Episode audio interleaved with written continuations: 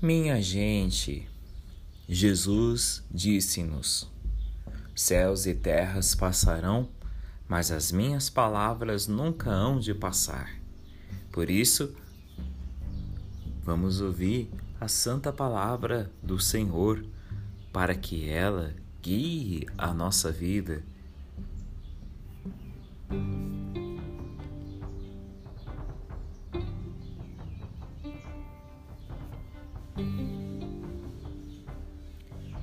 Evangelho de Lucas, capítulo 12, versículo 1 a 7.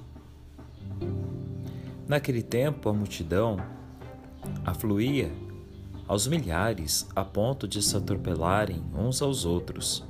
E Jesus começou a dizer em primeiro lugar para os seus discípulos: Cautela do fermento dos fariseus, que é a hipocrisia. Não há nada de encoberto que não venha a descobrir-se, nem há nada de oculto que não venha a conhecer-se. Por isso, tudo o que tiverdes dito a escuras será ouvido à luz do dia, e o que tiverdes dito aos ouvidos nos aposentos interiores será anunciado sobre os telhados. Digo-vos a vós, meus amigos, não temais os que matam o corpo, depois nada mais podem fazer. Vou mostrar-vos a quem deveis temer. Temei aquele que, depois de matar, tem o poder de lançar no inferno. Sim, eu vos digo, a esse que deveis temer. Não se vendem cinco passarinhos por duas moedas? Contudo, nenhum deles é esquecido diante de Deus. Mas ainda, até os cabelos da vossa cabeça estão todos contados. Não temais. Valeis mais do que todos os passarinhos. Palavra da salvação.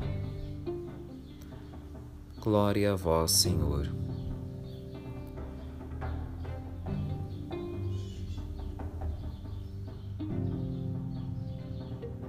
Digo-vos a vós, meus amigos, não temais os que matam o corpo.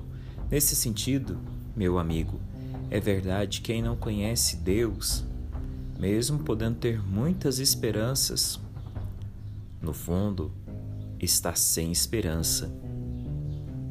Sem a grande esperança que sustenta toda a vida.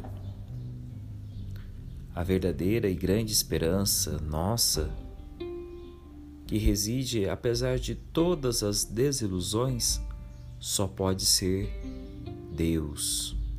O Deus que nos amou e ama, ainda agora, até o fim, até a plena consumação. Como nos dizia João, capítulo 13, versículo 1. Quem é atingido pelo amor começa a intuir que consistiria propriamente a vida. Começa a intuir o significado da palavra de esperança que encontramos no batismo, da fé, espero a vida eterna. A vida eterna que, inteiramente sem ameaças, em toda a sua totalidade. É simplesmente vida. Jesus, que disse de si mesmo, ter vindo ao mundo para que tenhamos vida e a tenhamos em totalidade. Também nos explicou o que significa vida. A vida eterna consiste nisto: que te conheçam a ti, por único Deus verdadeiro e a Jesus Cristo, a quem enviastes. A vida no verdadeiro sentido não possui cada um em si próprio sozinho, nem mesmo por si só, aquela que é relação.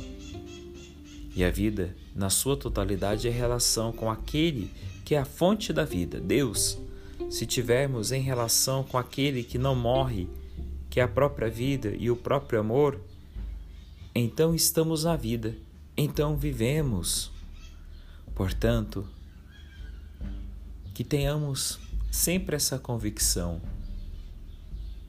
que todo o nosso medo, toda a nossa incerteza, toda a nossa insegurança